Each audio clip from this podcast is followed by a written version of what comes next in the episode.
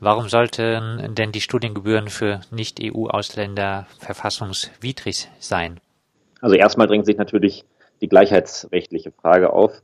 Und zwar ähm, gibt es im Grundgesetz und aber auch in Menschenrechtspakten ähm, den Gleichheitsgrundsatz, der besagt, dass erstmal alle Menschen gleich behandelt werden müssen.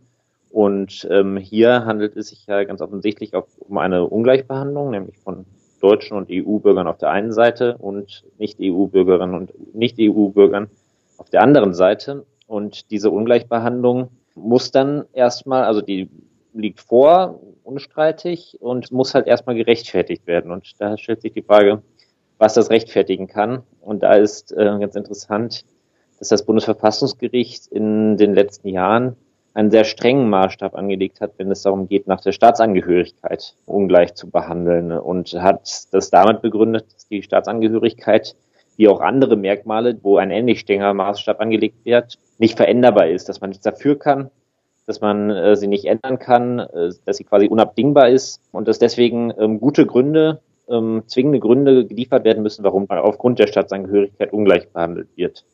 Und ähm, da würde ich sagen, dass die hier nicht vorliegen. Jetzt äh, treffen die Gebühren ja äh, Personen, die extra zum Studium nach Deutschland kommen. Warum sollte Baden-Württemberg denn nicht Gebühren für die Ausbildung von Personen verlangen dürfen, die eventuell anschließend ihre Kenntnisse wieder in ihren Heimatländern und nicht in Baden-Württemberg einbringen? Kosten kommen ja durch ein Studium auch auf Baden-Württemberg zu. So in etwa äh, wird auch argumentiert. Deswegen gibt es ja auch diese zahlreichen Ausnahmen, ähm, mit der dann ausgeschlossen werden soll, dass Leute, die dauerhaft in Deutschland bleiben, von den Studiengebühren betroffen sind. Also wer beispielsweise ähm, im Rahmen des Familiennachzugs ähm, eine Aufenthaltserlaubnis bekommen hat, ist von den Studiengebühren ausgenommen. Ähm, allerdings muss man sagen, dass auch diejenigen, ähm, die für das Studium oder mit einem Visum für Studium nach Deutschland kommen, nicht zwingend danach wieder zurückgehen. Da gibt es Erhebungen, dass bis zu 40 Prozent in Deutschland bleiben und der deutsche Staat begünstigt das sogar, indem er dann auch im Anschluss an das Studium ähm, Aufenthaltserlaubnisse für die Arbeitssuche ähm, erteilt. Ähm, und da verhält er sich in gewisser Weise auch widersprüchlich, wenn er dann sagt, also einerseits wollen wir, dass die Leute hier bleiben, andererseits verlangen wir aber trotzdem, dass wir, dass sie für ihr Studium bezahlen und zwar äh, mehr bezahlen oder zahlen, während diejenigen, die aus Deutschland kommen, nicht zahlen müssen. Und andererseits ist natürlich äh, auf, auf einer politischen Ebene, aber auch rechtlich zu fragen, ist das überhaupt ein legitimes Ziel? Ähm, und äh, da sieht man halt, dass ähm, das Studium ist halt ein Weg, auch ähm, globale Ungleichheiten zu begegnen. Also das Studium ist halt in vielen Ländern oder vielen, vielen Menschen, die die finanziellen Möglichkeiten nicht haben, nicht möglich. Und für die ist dann halt momentan Deutschland noch eine Möglichkeit, kostengünstig ein Studium durchzuführen. Ähm, und diese Möglichkeit wird ihnen genommen. Ähm, das ist eine Frage von globaler Ungleichheit. Ähm, und die wird sogar im Recht teilweise adressiert. Es gibt einen, zwischen mehreren afrikanischen Staaten und der EU ein Abkommen.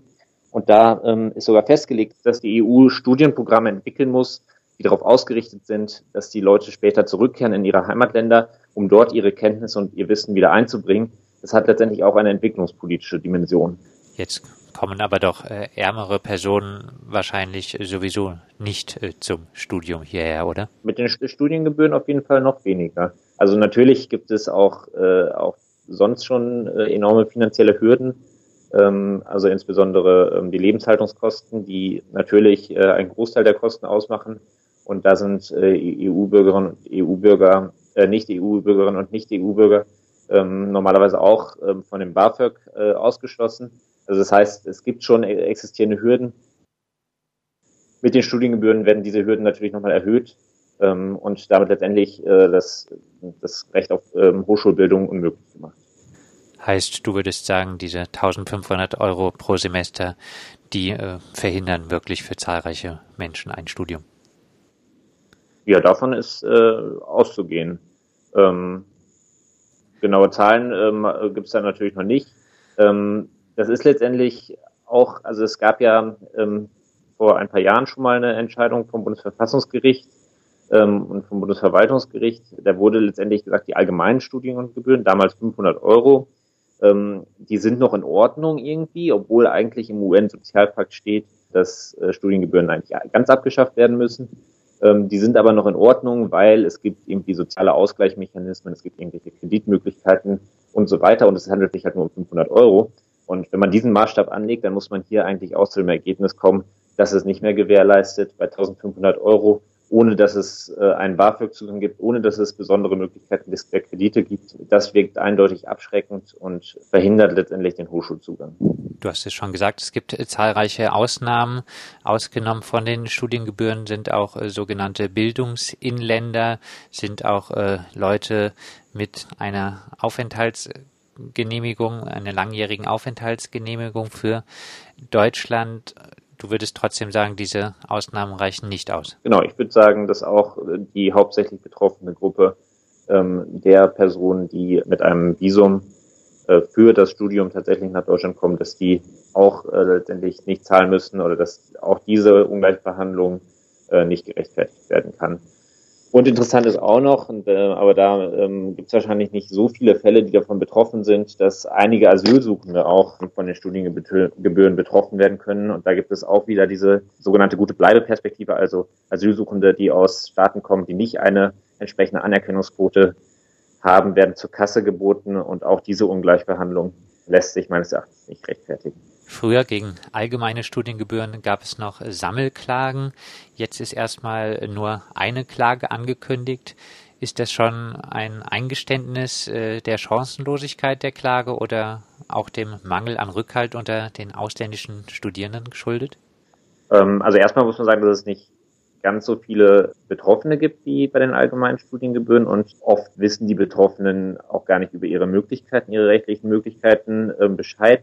Die Studierendenvertretung sucht den Kontakt mit den Betroffenen, aber da sind wir halt gerade erst am Beginn und es ist halt auch schwierig, den Kontakt aufzubauen, weil die Leute ja erstmal meistens noch Oft sind sie sogar noch im Ausland, wenn der erste Gebührenbescheid geht. Oder zumindest haben sie noch keinen ähm, engen Kontakt zu Freiburger Studierenden, die sich vielleicht ein bisschen besser mit rechtlichen Möglichkeiten auskennen. Also ich glaube, dass da noch einige Klagen hinterherkommen werden, auch an anderen Hochschulen in Baden-Württemberg. Bei äh, den Klagen gegen die allgemeinen Studiengebühren, äh, du hast es gesagt, hat man auf den UN-Sozialpakt, auf das Recht auf freie Bildung gehofft. Die Gerichte sind dieser Argumentation damals nicht gefolgt. Warum sollte das äh, diesmal denn anders sein? Also leider ist es tatsächlich so, dass die Gerichte, äh, wenn es um soziale Rechte geht, äh, sich oft in Zurückhaltung äh, üben. Ich würde sagen, dass es hier nochmal eine andere Dimension hat, dadurch, dass es äh, auch eine gleichheitsrechtliche Dimension gibt. Also es, es hat eindeutig einen, äh, einen Abschottungscharakter, es hat äh, eindeutig einen diskriminierenden Charakter gegen äh, ausländische Studierende und da stellen sich nochmal andere rechtliche Fragen. Man kann natürlich nie sagen, wie es, wie es jetzt ausgeht, aber ähm, das ist auf jeden Fall ein Anhaltspunkt, der damals ähm, noch nicht geprüft wurde. Massenproteste gegen diese Form der Studiengebühren gab es in der letzten Zeit äh, nicht wirklich. Auch hier nochmal die Frage, das Setzen auf den juristischen Weg, äh, jetzt ein Eingeständnis der eigenen Schwäche? Naja, ich würde sagen, äh, dass der juristische Weg ein möglicher Weg ist, aber äh, nie der alleinige sein kann. Wir können uns nicht darauf verlassen, dass die Gerichte ähm, hier uns zur Seite stehen. Und deswegen muss der, der politische Weg natürlich weiter bestritten werden. Leider ist es so, dass ähm, sich für diese Studiengebühren nicht ganz so viele Studierende haben mobilisieren lassen. Ich fand aber trotzdem, dass es auch Ansätze, gute Ansätze gab für wirksamen Protest. Also es gab ja zwei, in Freiburg gab es zwei Demonstrationen, landesweit gab es auch einige. Es gab die äh, Audimax-Besetzung. Das sind Ansätze, darauf lässt sich aus, aufbauen. Ähm, und ich hoffe, dass äh, jetzt nicht der Eindruck entsteht, okay, wir klagen, und damit hat sich die Sache erledigt, sondern es gibt, ich hoffe, dass es weiterhin ähm, auch Proteste gibt, dass weiter der politische Druck auch aufrechterhalten wird. Abschließend, welche Gebühren wird es in drei Jahren für ein Studium in Baden-Württemberg geben? Es lässt sich natürlich schwierig beurteilen. Es besteht natürlich zu, es steht die Befürchtung im Raum, dass ähm, die Studiengebühren für ausländische Studierende ähm, ein Türöffner sind für allgemeine Studiengebühren. Ähm, Im aktuellen Koalitionsvertrag steht, dass es die nicht geben soll. Ähm, aber ähm, wir haben auch äh, oft genug erlebt, dass äh, solche Vereinbarungen nicht eingehalten wurden. Wir sehen ja auch schon, dass in anderen Ländern ähnliche Pläne im Raum stehen. Ähm, und es gibt natürlich die Befürworterinnen und Befürworter, die ähm, schon seit einiger Zeit wieder für, Studi für allgemeine Studiengebühren auch trommeln. Also das Zentrum für Hochschulentwicklung der Bertelsmann Stiftung ist da immer wieder dabei, äh, solche Vorschläge einzubringen.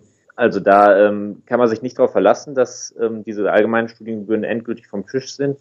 Ähm, auch insofern lohnt es sich für heute noch nicht betroffene Studierende ähm, gegen solche ersten ähm, Schritte hin zur Gebührenpflichtigkeit äh, auf die Straße zu gehen. Das sagt David Werdermann, ehemals aktiv im Arbeitskreis kritischer Juristinnen. Er hat sich ausführlich mit der Frage der Verfassungsmäßigkeit dieser Gebühren befasst. Der Vorstand des Freiburger Studierendenrates wird an diesem Freitag zusammen mit einem Studenten, der demnächst 1500 Euro pro Semester für sein Studium zahlen muss, gegen diese Studiengebühren beim Freiburger Verwaltungsgericht Klage einreichen.